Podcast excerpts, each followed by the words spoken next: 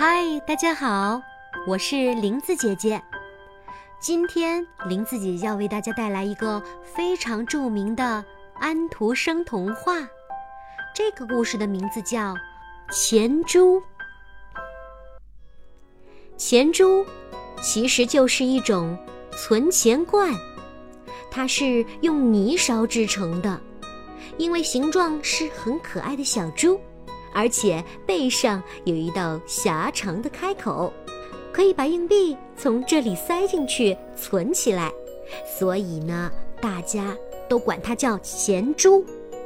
钱珠的大肚子里装满了钱，因此他觉得自己很了不起，看不起别的玩具。他高高的站在柜子上，昂着头，对谁都不理不睬。婴儿室里有许多的玩具。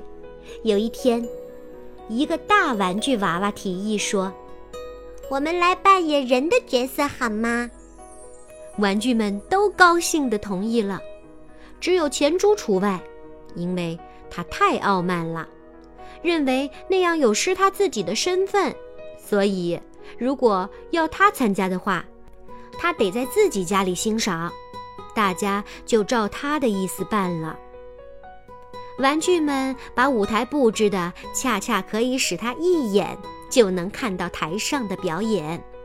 这时，一个新来的木偶娃娃表演起了舞蹈。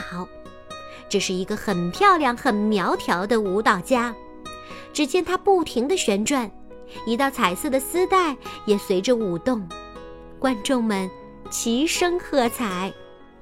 钱珠也看得兴奋起来。他想：哦。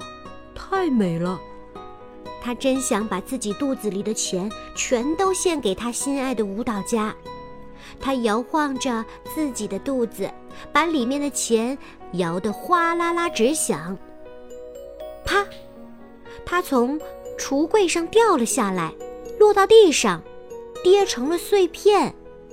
肚子里面的钱币跳着舞着，打着转，滚开了。